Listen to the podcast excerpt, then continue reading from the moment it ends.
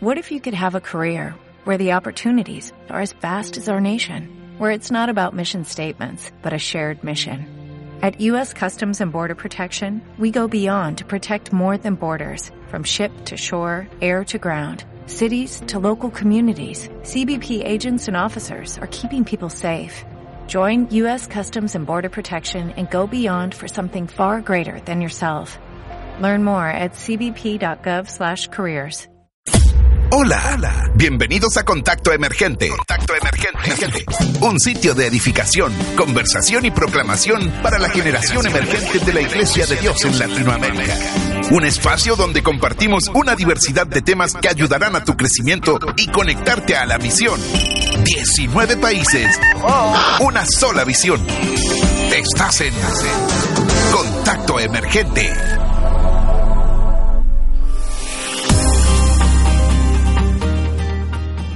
Buenas, buenas, buenas. Bienvenidos a un nuevo podcast de Generación Emergente. Esto es Contacto Emergente y estamos saliendo por Spotify, estamos en Facebook y también nos pueden mandar correos por podcastgiddla.gmail.com. Y estamos muy muy contentos porque hoy tenemos un invitado especial. Un invitado que no ha parado en todo el día y que se pudo hacer hoy un tiempito para estar con nosotros. Él es del Comité Ejecutivo Latinoamericano, conocido como el CEL, de la Iglesia de Dios. Es obispo, se llama Pedro Guardado y es el superintendente de Centroamérica. ¿Cómo estás, Pedro? Ah, muy bien y es un tremendo honor poder dirigirme esta, este día a la generación emergente de Latinoamérica. Tremendo, alegre de estar en esta, en esta cita. Créenos que el honor es para nosotros y aparte de haber conseguido este tiempo para hablar contigo, sabiendo que la agenda de hoy, contanos, contanos cómo estuvo ese día, este, por dónde anduviste, qué estuviste haciendo. Bien, uh, esta semana realmente yo he estado viajando por Centroamérica, el lunes viajes Costa Rica a, Guatemala, pero el jueves eh, con el hermano Carlos Jiménez precisamente y el director de Generación Emergente de Guatemala viajamos a San Salvador para participar en la cumbre latinoamericana de, de, COICOM. Y vinimos ayer, pero hoy estamos, en este día hemos estado en una reunión eh, de trabajo con la, eh, la Junta de Directores de Misiones de Centroamérica. Eh, y pues mañana salgo para otra ciudad para estar en, nuestro seminario teológico en el Cevipca, en Quetzaltenango, Guatemala. Qué bueno, qué bueno lo que está haciendo el Señor, cómo está movilizando a, a, los siervos para aquí y para allá, para organizar, planificar y ejecutar este, la tarea del Señor que en sí es cumplir con la misión. Es el objetivo principal de todos los que estamos aquí en la tierra, cumplir con la misión que nos dejó el Señor.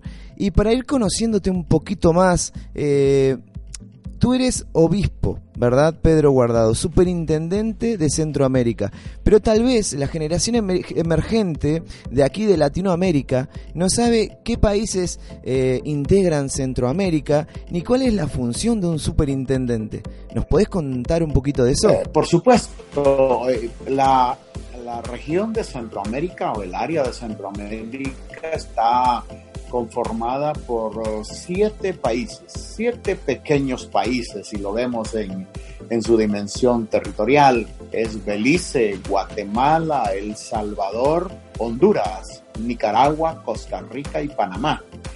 Eh, es esa pequeña fra franja cuando vemos el mapa de América que, que amarra ahí, conecta las dos eh, grandes porciones del continente América del Norte y América del Sur.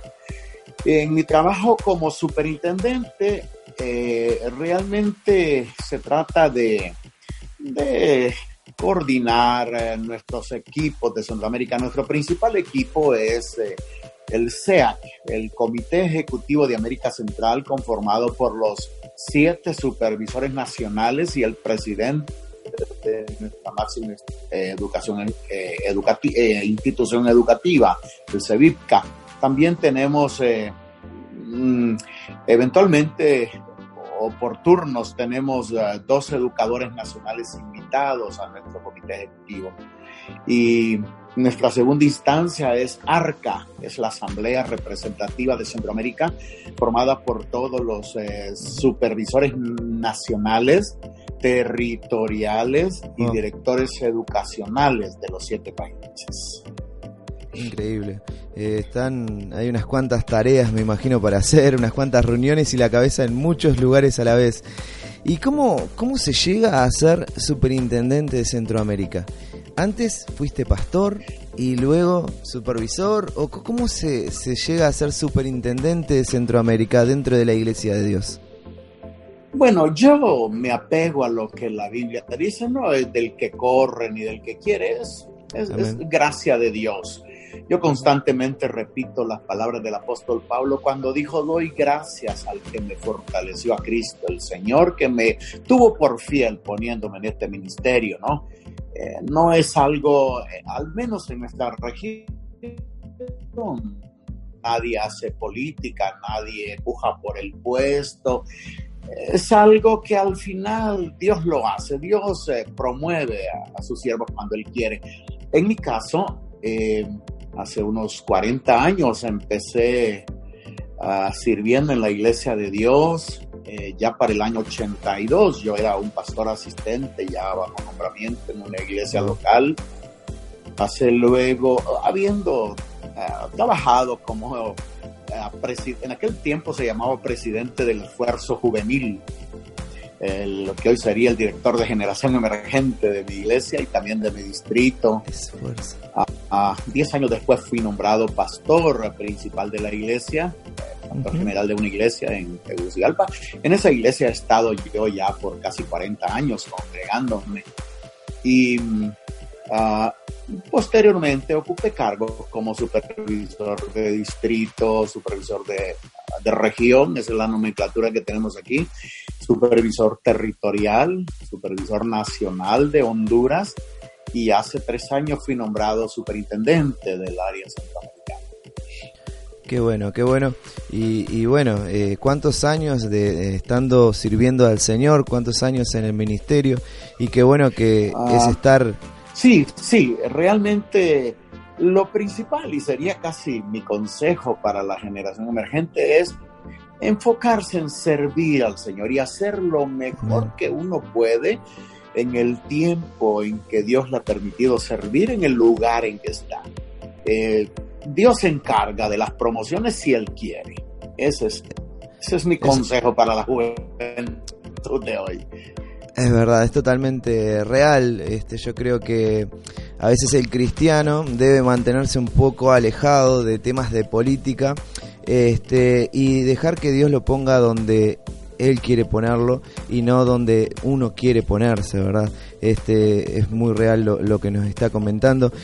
Pero este podcast, Pedro, no sé si te lo habían dicho, es un podcast diferente todos conocen esa parte del superintendente, mm, del obispo Pedro Guardado, pero nosotros te vamos a hacer preguntas acerca de la persona, de ti, de cómo eras cuando eras niño, por ejemplo, si te animas a contarnos un poco.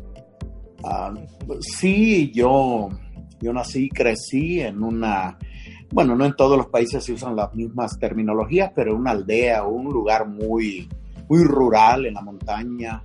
Eh, nuestra familia era muy pobre, pero mis padres gente muy emprendedora, muy luchadora y, fue cambiando su, su, nivel eh, ah, hasta llegar a ser una, una familia que ya tenía algunos recursos. Pero, por ejemplo, en la aldea, en ese lugar en que yo fui por primera vez a la escuela, solo había primer grado no había otra opción. Así que yo fui al primer grado, incluso en mi, en mi certificado de promoción decía, eh, había una nota que hablaba de excelencia académica, pero como no había otra opción, el segundo año yo llegué a primer grado de nuevo y eso me pasó, fueron tres años en primer grado. Así que tengo casi maestría en primer grado. Eh, luego para poder estudiar el segundo tuve que salir ya a un lugar más urbanizado. Igual el tercero y el cuarto y quinto estuve viendo. Mis padres eran gente así que no se daban por vencido, ¿no? Pero cuando llegué al lo que sería hoy el séptimo grado, al, colegio, eh, ya no pudieron seguirme sosteniendo porque era una ciudad más grande y, yo tuve que retirarme a, mediados de ese año. Y fue hasta que ya yo tuve la forma de obtener ingresos propios, trabajar ya hacia mis, a mis 17 años pude ingresar yo ya a la secundaria. Y, bueno, no, no, no, fue nada difícil, nada fácil, pero creo yo que Dios ya lo marca uno, ¿verdad? Eh, y tiene, tiene ya un propósito bien definido. A veces hacemos un poco de bromas con esto porque mi mamá esperaba, yo, esperaba que yo iba a ser un cura católico, un sacerdote, incluso me llevó a entrevistarme con el párroco que correspondía. Creo que no me vio mucha vocación, pero a veces nuestra plática es que mi mamá se equivocó un poquito en eso, pero no era en esa línea que Dios quería llamarme, sino en esta que estoy ahora. Bueno, pero ¿qué, testimonio para la juventud que te está escuchando, que a veces que piensa que es tarde este, para alcanzar alguna meta, algún sueño, y tú nos estás comentando que desde joven ya se te había dificultado al principio ingresar este, a, un liceo, ingresar a, a, una secundaria, a estudiar, pero que no te rendiste y que continuaste. Este, yo creo que el joven que te está escuchando va a servir como para motivación para él y bueno, y tus padres, qué bueno que por lo menos tenían esa inclinación cristiana. No sabían para dónde, pero tenían esa inclinación cristiana que querían lo mejor para vos, buscar de Dios. Algo, este, algo ya les revelaba el Señor en eso. Y quiero concluir en esa área que, que ah, luego yo, ya para terminar mis estudios secundarios, debí trabajar, eh, combinar eh, ya haciendo trabajos donde podía ganar algún, algún dinero. Pero con todo ese proceso yo ingresé a la universidad ya a los 22 años y, y trabajando y estudiando, combinando el tiempo, pues no podía avanzar mucho en mi carrera universidad, universitaria. Y terminé graduándome a los 32 años de una licenciatura en economía en la Universidad Autónoma de mi país. Bueno, pero eh, yo creo que es algo totalmente valioso y valorable lo que nos estás comentando. Capaz que no todo el mundo conoce esta parte o este testimonio tuyo, pero te puedo decir que hay jóvenes que piensan que son muy grandes para estudiar, que piensan que ya son muy grandes para entrar a una universidad y tú nos estás comentando que no importó la edad, que no importaron los años, que tú seguiste y te mantuviste firme y que Dios te dio la recompensa. La verdad que yo creo que las personas que vayan a escuchar este podcast, si están pensando en abandonar sus estudios, van a tener que decir, mirá, Pedro estuvo hasta los 32 años estudiando y esforzándote para hacer una licenciatura. Este, yo creo que es muy valioso esto. Y, y Dios, Pedro, ¿en qué momento conociste a Dios? ¿En qué momento hizo clic tu vida con el Señor y te enamoraste de Él y hasta el día de hoy estás en el camino? Ah, en, todas esas correrías, eh, eh, yendo de un lugar a otro, y ya grande y me trasladaron. Yo viví en la costa norte de Honduras, yo soy hondureño y pues todavía vivo en Tegucigalpa, Honduras, aunque eh, vivo constantemente viajando por los siete países. Y luego fui trasladado por esta empresa a la capital del país, Tegucigalpa. En ese tiempo yo estaba, no estaba estudiando, había dejado mi carrera, eh, una vida muy alejada de Dios, viviendo lejos de mi familia, a mi libre albedrío y, y, muchas cosas pasaron en, en ese tiempo, pues eh, bebidas y, y fiestas y, todo lo que esa vida social eh, sin, el control de una familia y de Dios obviamente podía llevar, pero eh, viviendo una situación bastante casi deprimida, en, eh, solo en una ciudad. alguien llegó a vivir, vivía en un lugar donde había muchos apartamentos para solteros y recuerdo una, una noche conocí a alguien, hombre, un compañero que llegó a vivir a ese mismo lugar y eh, después de conocerme un día me dice, ¿y usted qué hace los domingos? Yo le dije, pues aburrirme, como siempre. lo voy a invitar a un lugar donde no se va a aburrir. No me dijo qué era y, y dónde era, pero me llevó y por primera vez en mi vida yo entré a una iglesia. Tenía 25 años.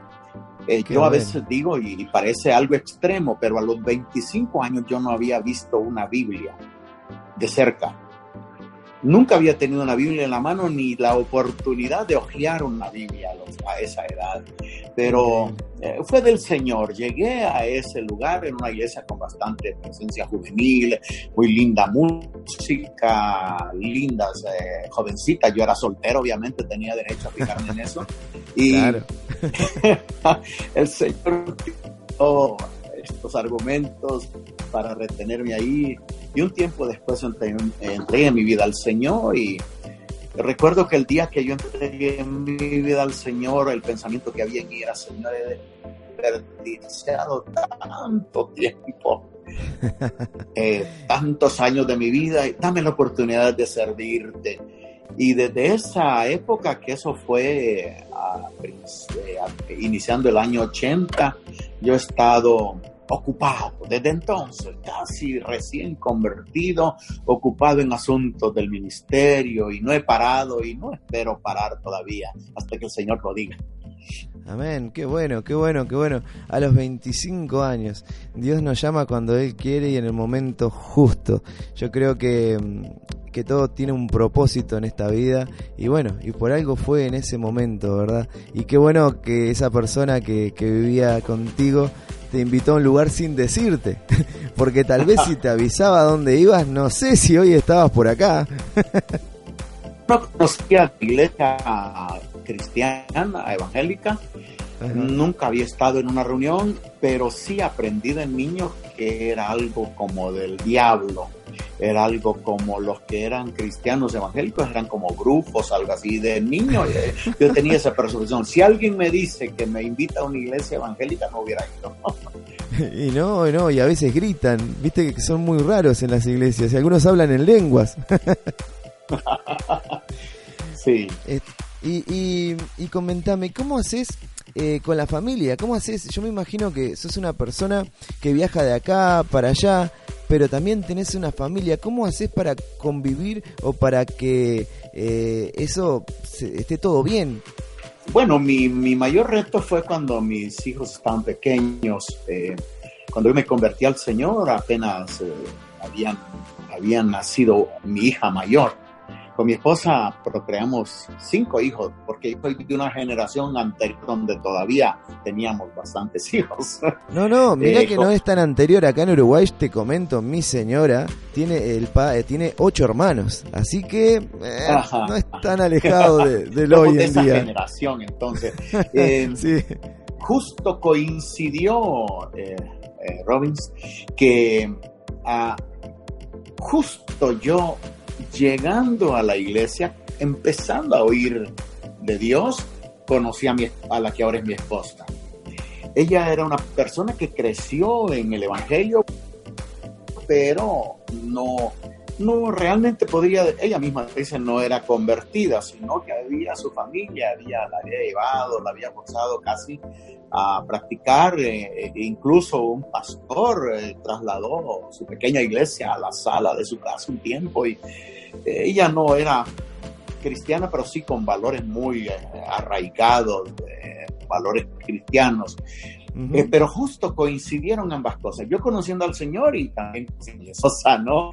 es decir, cuando yo hablo de que tengo 40, 39 años de convertido, no estoy diciendo que empecé a ir a la iglesia. Yo realmente tuve mi conversión cuatro años después de estar yendo a reuniones cristianas.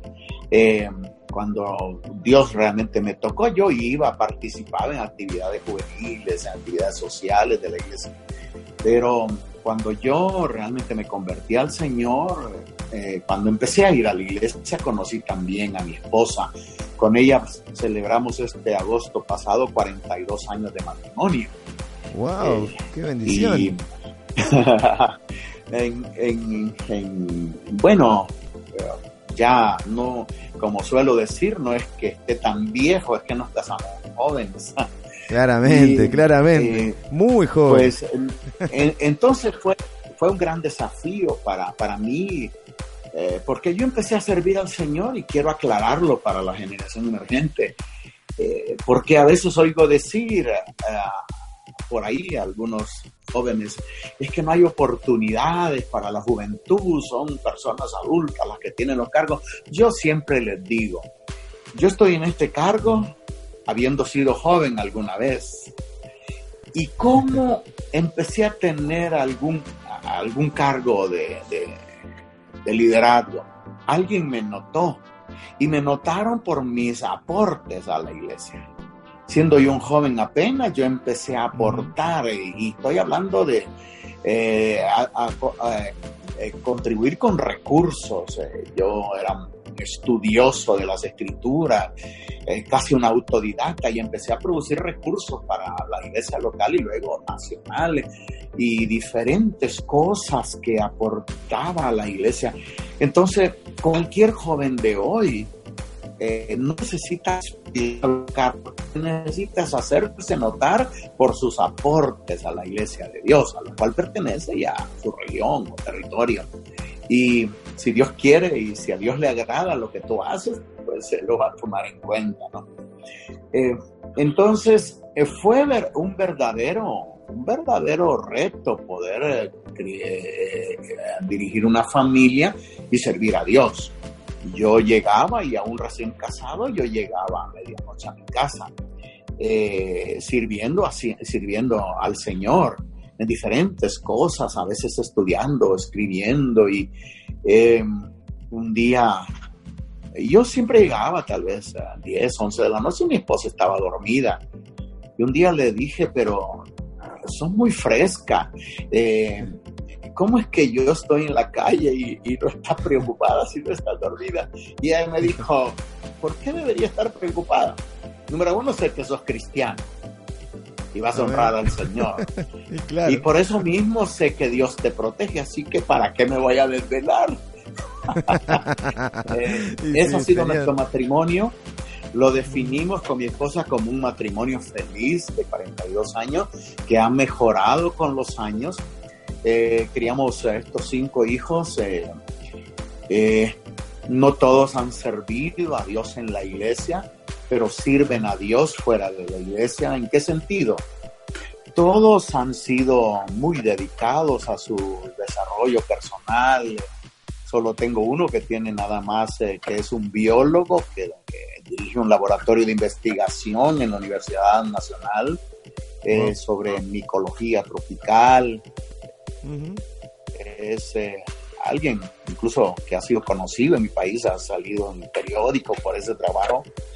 Eh, entonces, hace un trabajo de servicio a la humanidad y, si uno sirve al prójimo, sirve a Dios.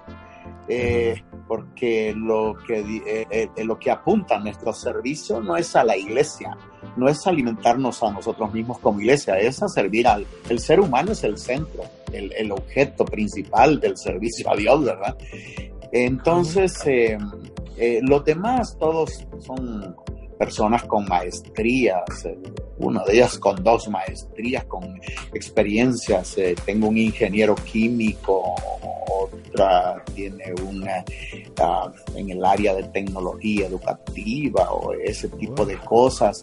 Tengo otro que es un investigador en el área económica y social y es un funcionario de la Cruz Roja Internacional y justamente hoy, este día, estaba saliendo para Alemania un evento de la Cruz Roja.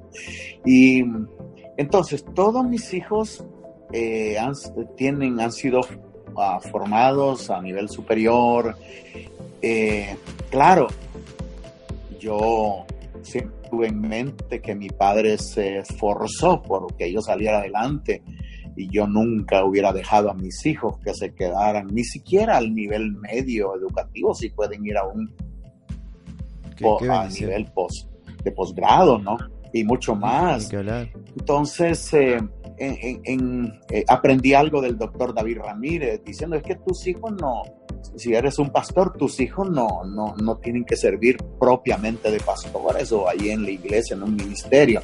Deben aprender a servir a la humanidad y de esa manera estarán sirviendo a Dios. Entonces, eh, tengo la aventura de tener a todos mis hijos, tres de ellos casados con cristianos, con siervos de Dios también, y siervos y siervas de Dios. Así que, hermano, esa es nuestra vida familiar. Mi mayor reto fue en los primeros años de, de, matrimonio, donde había que darle, dedicarle mucho tiempo a nuestros hijos. Ahora no, ahora el mío está vacío, más bien yo preocupado a veces por mi esposa, le digo, me da pesar dejarte sola porque a veces tres semanas del mes yo estoy viajando, pero ella me dice, no, no, no, no, no, yo nunca estoy sola. Eh, yo siempre estoy, tengo algo que hacer, o estoy entretenida con mis nietos, o con mi mamá, que es una anciana ya con graves quebrantos de salud, pero de cualquier manera el, Señor siempre está conmigo y estoy ocupada, así que más bien no me hace falta. Bueno, lo dice en broma. qué lindo, qué lindo, qué lindo. Y además, saber que Dios no jubila a las personas, ¿verdad? No, no les dice, no, es decir, no, no las jubilan, no, no tienen que dejar de servir por nada, es decir, estamos hasta el último día acá sirviendo al Señor y así nos tenemos que ir sirviendo al Señor, qué lindo. Y qué difícil también, este, me imagino esos primeros años cuando empezaste a, salir y los niños eran pequeños, este, yo tengo dos hijos, eh, te comento, tengo un, un nene de 5 años y una nena de 9, este, y me imagino el tener que dejarlos al principio debe haber sido complicado. Y coméntanos, eh, Pedro, una persona que haya impactado tu vida. Bien, mi, bueno, eh, si hablamos en la vida cristiana, mis mayores eh, ejemplos y gente que impactó mi vida fueron mis únicos dos pastores que he tenido. El primer pastor fue el pastor Miguel Álvarez, muy conocido en el continente, por cierto. Eh, fue mi pastor, una persona con una mentalidad de avanzada para su tiempo, muy de avanzada, y me inspiró muchísimo en, ese, en esa línea, también ministerial. Y mi segundo pastor fue el pastor Alex Feron, un hermano con un corazón de oro, alguien, un amigo de verdad, con quien aún nos relacionamos mucho amistad. Esas dos personas, obviamente. Eh, pero luego ya cuando, cuando el tiempo avanza y uno también eh, va, va viendo el desarrollo de su familia, eh, mis hijos me inspiran muchísimo oh, por su, por su cuando ellos eran pequeños leíamos la Biblia, el devocional familiar, leíamos la Biblia completa para el año juntos y eh, eso, y, ellos tenían muchas preguntas que hacerme, hacíamos esgrimas bíblicos y eso, pero empezaron a crecer y yo dejé de hacer ese tipo de ejercicios bíblicos porque siempre me ganaban, ¿no? Sí, ya uno. y por supuesto, mi esposa, una mujer de Dios, eh, ella le contaba ayer a alguien que ella no, no se atreve a predicar en el púlpito, pero cuando toma inspira, es una mujer de mucha oración, una mujer de mucha palabra, una mujer con valores eh, increíbles y, y ha sido mi inspiración durante estos 40 y más años, ¿verdad? Así que sí hay mucha gente. Me imagino, me imagino. Y comentanos una anécdota de alguno de estos viajes, algún hecho curioso o llamativo eh, que te haya pasado, a ver. Bueno, eh, eh, yo me mantengo viajando por Centroamérica y esto a veces resulta un poquito, un poquito fuerte. Ah, no, no hay algo así como parte de los viajes pero sí me ha pasado situaciones difíciles como el reciente viaje a Barcelona para participar en Fiel, junto con mi esposa, donde, bueno, yo venía de una semana en Senegal, África, donde tenemos proyectos misioneros centroamericanos. Luego fui a Barcelona, pero al momento de salir se había desatado la, las revueltas populares allá y con mi esposa estuvimos toda una noche y todo un día en el aeropuerto tratando de acomodarnos en el piso del aeropuerto y eso y y bueno, saliendo a medianoche de lunes, llegamos a casa hasta el jueves por la noche. Así que hay situaciones así, cuando a uno le toca dormir o quedarse casi toda una noche en un aeropuerto esperando, o salir a las 2 de la mañana corriendo. Eso es parte de la rutina de nuestro ministerio, pero una cosa, Robbins, que yo siempre puedo afirmar y lo vivo. Yo hago esto porque me bendice hacerlo. Eh, no importa si tengo que dormir allá en una bancadura, en algún lugar, eh, eh, pero yo disfruto lo que hago. Sé que Dios me invitó a descansar en Él con, una, con, con un yugo y una carga que viene de Él y eso me edifica, me descansa. Quiero contarte que también yo sigo figurando como pastor de la iglesia local. Wow. aunque nominalmente, pero yo, yo estoy al frente. A veces la gente me preguntaba cuando yo era supervisor nacional y pastor, ¿y usted cómo hace ambas cosas? No, yo les decía, yo me dedico a descansar. Lo que, eh, pero tenemos equipos de lujo. Centroamérica es una región donde todo el equipo, todos los equipos uh, en Centroamérica somos amigos, los líderes, los supervisores, eh, se maneja un, un, ambiente de, de, de, de, credibilidad, de confianza, de amistad. Así que uno puede descansar en estos equipos de, líderes de nuestros países. Y en el caso de la iglesia local, yo tengo un equipo pastoral de cuatro familias pastorales eh, muy desarrollados en los últimos, en los últimos años eh, han sucedido cosas asombrosas. Uno de ellos, de mis pastores asistentes, fue nombrado, fue escogido por la Asamblea del Territorio Central como el supervisor territorial, eh, ya un obispo. Otro de ellos, una pareja de ellos, eh, son los líderes de la generación e-, emergente para, para el país y son gente que está muy involucrada en el servicio a Dios. Eh, entonces yo llego a mi iglesia, estoy una semana o dos semanas cuando puedo estar y participo, dirijo al equipo, predico cuando hay oportunidad y, disfruto la vida. Estoy en esto a mis 69 años porque disfruto lo que hago. Y qué lindo, qué lindo, qué lindo. entregar este cargo en pocos años y luego eh, dedicar mis últimos años a la iglesia local, que es a quien le debo todo de parte de Dios a través de la iglesia. Qué, lindo, qué lindo es tener un, un, equipo, qué lindo es tener eh, un equipo y sentirse respaldado por el equipo, qué lindo es poder vivir todos la misma visión, la misma misión, este, y que tengan todos el eh, mismo amor por el Señor Jesucristo. Qué lindo es que poder confiar en ese equipo cuando uno no está y poder volver. La verdad que lo que nos comentas es increíble y qué lindo ver también ver el crecimiento dentro de ese equipo de las personas que dejaste a cargo en algún momento. Yo me imagino que para ti debe haber sido terrible alegría el haberte enterado que nombraban a uno de tu equipo para ser supervisor y no digo como de orgullo, sino alegría porque uno ve a ese equipo creciendo en el Señor y haciendo lo que le gusta y lo que lo llena, ¿verdad? Que es servir al Rey de Reyes. La verdad que, que muy lindo lo que nos comentas, Pedro, muy lindo el, el ejemplo este para otras iglesias este aquí también en Uruguay. Uruguay también es un país muy chiquito este que me, resulta familiar cuando tú me nombras los países chiquitos de ahí.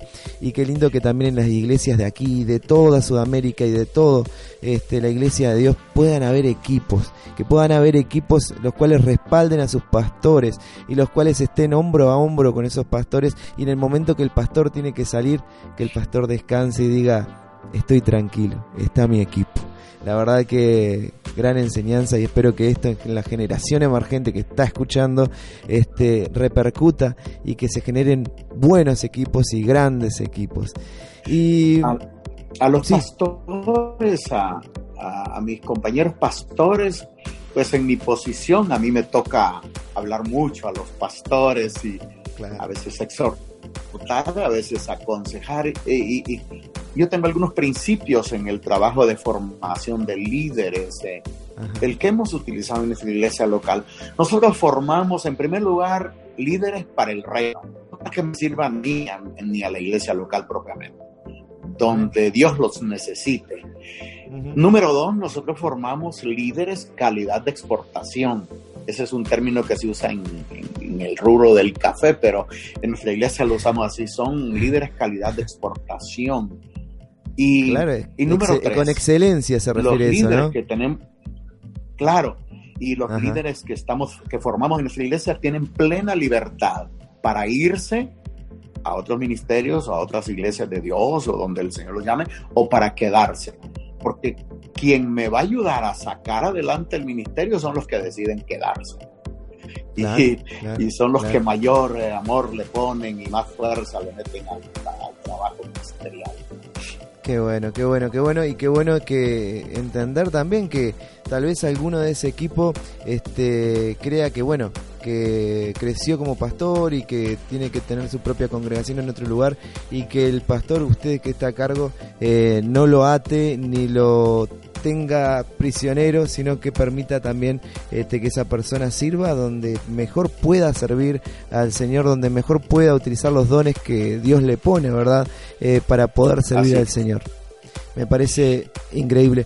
Tenemos un invitado que va a venir y hacerle una pequeña encuesta, pero a mí me comentaron que esta, esta persona es muy humilde. Simplemente me dijeron que era una persona humilde. ¿Está preparado para que venga un personaje a hacerle preguntas?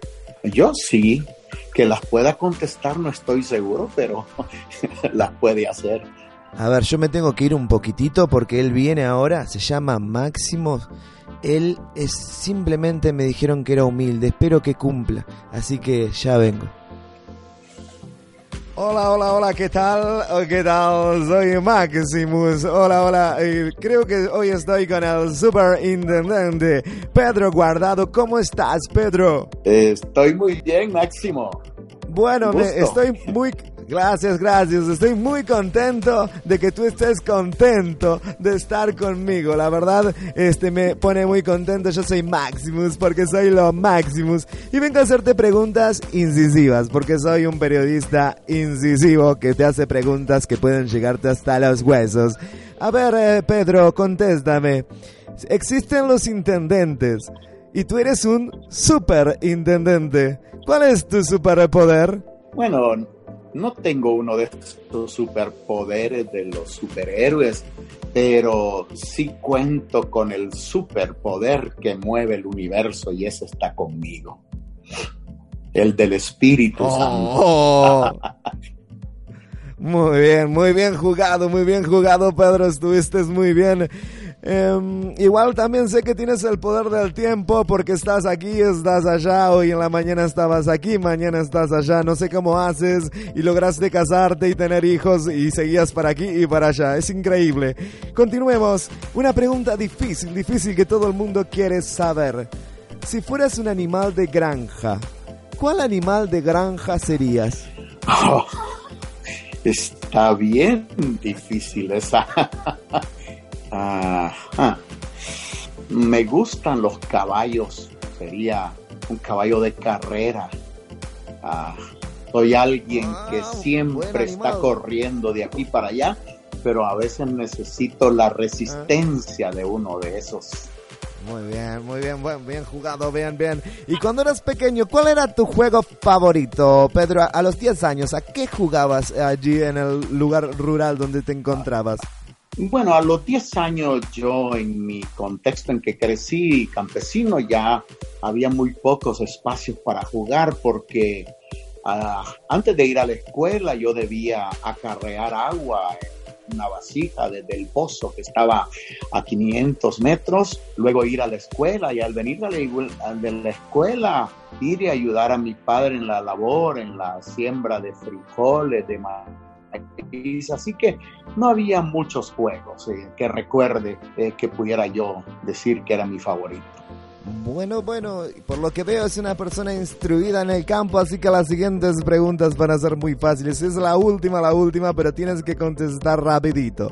A ver, ¿cuánto sabes de frutas y verduras? Tienes que decirme fruta o verdura, yo nombro una y tú me dices fruta o verdura y luego te dice cómo te digo cómo te fue, ¿está? Muy bien. A ver, el aguacate es es una fruta. el tomate es Es una verdura roja.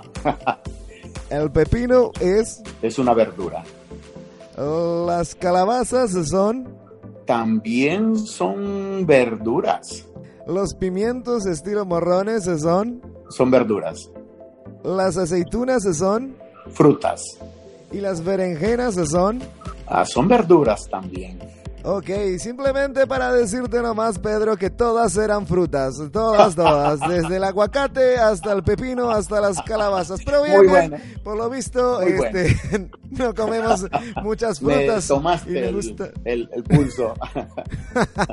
este, y bueno, me viene la seguridad, eh, me está sacando la seguridad. ¿Por qué? Si estoy haciendo un programa, no, no me agarren, no, alto, alto, alto, por favor.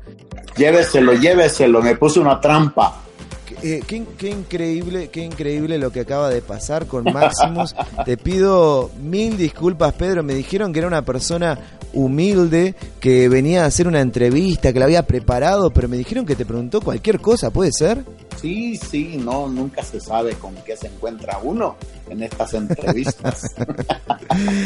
Bueno, Pedro, sin abusar de tu tiempo y dándote muchas gracias por haber estado en este podcast Contacto Emergente, me gustaría que les dejaras unas palabras a la generación emergente. Lo que tengas en tu corazón y lo que Dios haya puesto ahí, te dejo libre para que les hables directamente a los que forman parte de la generación emergente, así como los líderes de esta generación. Sí, eh, el- eh, la responsabilidad que ustedes tienen con esta generación actual con la que llega eh, es muy grande. Ustedes están formando a la gente que va a regir los destinos de nuestras naciones, de nuestras eh, eh, organizaciones religiosas, de nuestra sociedad. Y en cuanto a la iglesia, yo tengo grandes eh, expectativas en esta juventud de hoy. Nunca como hoy hemos tenido tanto dinamismo, tanto entusiasmo, tanto deseo de hacer cosas buenas por la iglesia y por el reino, como lo estamos viendo hoy, no solo en, un país, en el continente y aún fuera del continente americano. Yo estoy con todo mi deseo de apoyar, estado con el nacimiento del- de, de la generación emergente ya en esta nueva etapa conocida ya como tal y he estado cerca de ellos y siempre digo a nuestros pastores y supervisores, debemos apoyarlos porque ellos nos hacen el trabajo. Ellos son la gente que hará el trabajo principal de la iglesia, pero hoy por hoy son los que hacen gran parte del esfuerzo misional, del esfuerzo ministerial de nuestras iglesias, junto con nuestras mujeres y hombres, pero donde está la dinamita pura para este tiempo y para el futuro es en la juventud. Así que jóvenes, adelante, no se desalienten. Yo sé que no todos los contextos son iguales, en algunos lugares aún no, no, no, no sentirán el apoyo ah, restricto de, de sus autoridades, pero gánenselo. Gánense los espacios con esfuerzo, con aporte, sin esperar nada a cambio. Y Dios es el que premia. De Él, dice la palabra, recibiréis la recompensa porque a Él es a quien servís. Así que adelante, jóvenes, estamos con ustedes. eh, y espero que pronto eh, estén listos para, para relevarnos, porque a muchos de nosotros no es mucho tiempo que nos queda y ustedes son nuestra esperanza. Que Dios les bendiga. Bueno, muchas gracias por esas Amén. palabras. Este, nosotros ya la tomamos para nosotros también. Y gracias por el tiempo, Pedro. Sé que tenés una agenda ocupada, pero gracias por haberte hecho este tiempo para este podcast. Más adelante vamos a tener otra vez contacto, si Dios quiere, y sé que este podcast va a llegar eh, a las personas y a los corazones de esta generación emergente que está escuchando y está sedienta. Aquí en Sudamérica también se está viendo un nuevo mover y este mover partió de uno solo tal vez que se decidió hacer y a cumplir con la misión que dejó el Señor aquí en la tierra. Doy gracias a personas como ustedes que están abocadas a ir de aquí para allá sin importar, sin descansar muchas veces, como tú nos comentabas la anécdota del aeropuerto, este, que estuviste ahí, pero que creo que no te quedaste con eso, sino luego con lo que hiciste después o con lo que Dios te dejó hacer o cómo te utilizó Dios. Así que muchas gracias Pedro, estamos en contacto y un saludo para toda la familia ahí. Saludos, bendiciones. alto, alto, alto. Mi nombre es Maximus y recuerden, si quieren buscarnos, pueden buscarnos a través de Spotify, Evox, Facebook y Apple Podcast y dejarnos cinco estrellitas y seguirnos como Generación Emergente Latinoamérica. Este programa es Contacto Emergente. Yo soy Maximus, obvio.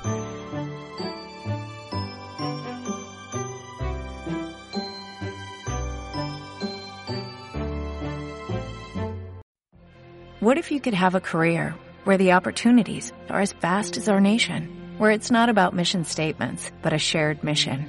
At U.S. Customs and Border Protection, we go beyond to protect more than borders, from ship to shore, air to ground, cities to local communities. CBP agents and officers are keeping people safe. Join U.S. Customs and Border Protection and go beyond for something far greater than yourself. Learn more at cbp.gov/careers.